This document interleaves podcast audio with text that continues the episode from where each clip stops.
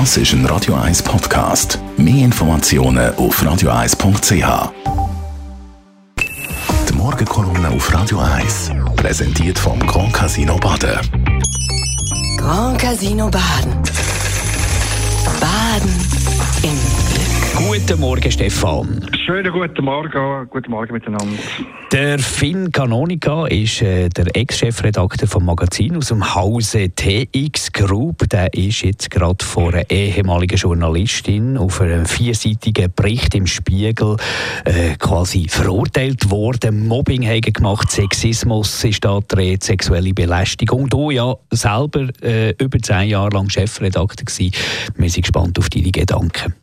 Ja, was da jetzt abgeht, ist eine saftige Mediengeschichte, eine Story in meinen Augen, die absolut einmalig ist. Zuerst hat der Spiegel, du hast es gesagt, Markus, Hamburg schwerste Vorwürfe gegen das Haus Tagesanzeiger erhoben und ein verstörendes Bild vom Chefredakteur vom Magazin zeichnet. Dann sind die Schweizer Medien auf die Story aufgesprungen und haben weiter recherchiert und unter dem Druck von diesen Sexismusvorwürfen hat der Tagi Verlag gestern einen internen Untersuchungsbericht zu den Vorwürfen publiziert. Und heute schreibt der Tagi einen grossen Artikel, wo sich die Chefredaktion halbwegs entschuldigt. Sie bedauern, dass es auf der Redaktion vom Magazin zu Ver Verfehlungen und zu Versäumnissen gekommen. Indirekt gibt man also zu, dass im Haus unakzeptable Zustände geherrscht haben. Dass der Tagi Verlag derart forsch in die Offensive geht und der eigene Kadermann mit Vor- und Nachnamen am Pranger stellt, lässt ganz tief blicken. Wenn man in dieser Sache offenkundig grobe Fehler gemacht hat und viel zu lange geschaut hat, wie da ein überforderter Chef gewütet hat. Und das Brisante an dieser Sache ist, dass, der, das Wutregime gegen zehn Jahre angehalten hat. Auch wir sind immer wieder Geschichten über das, naja, sonderbare Führungsverhalten vom Chefredakteur vom Magazin zu Ohren gekommen. Und es hat nach meinem Wissensstand mehrere Redaktionsmitglieder gegeben, die bei der Personalabteilung vom Tagesanzeiger vorgesprochen haben und über ihre Mobbing-Erfahrung berichtet haben. Nur, wir hat die interne Kritik nicht wahrhaben und hat ganz lang überhaupt nicht reagiert.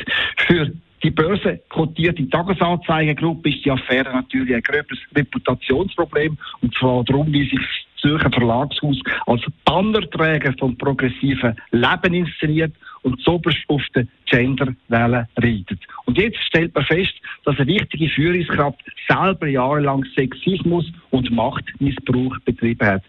Meine Einschätzung ist klar, das Verlagshaus wird es nicht einfach äh, haben, schadlos aus dieser Affäre rauszukommen. Denn die frühere Mitarbeiterin hat auch noch Strafanzeige beim Gericht eingereicht und die Strafanzeige die könnte Monate, ja jahrelang für Unruhe sorgen.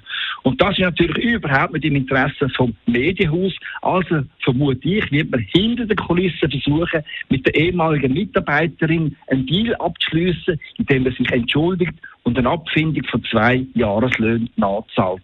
Um so unappetitliche Geschichte möglichst schnell aus der Welt schaffen.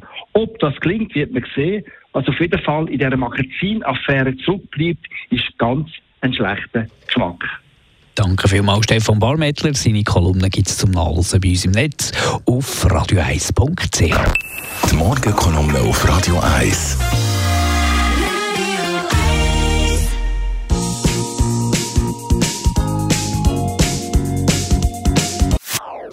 Das ist ein Radio 1 Podcast. Mehr Informationen auf radio1.ch.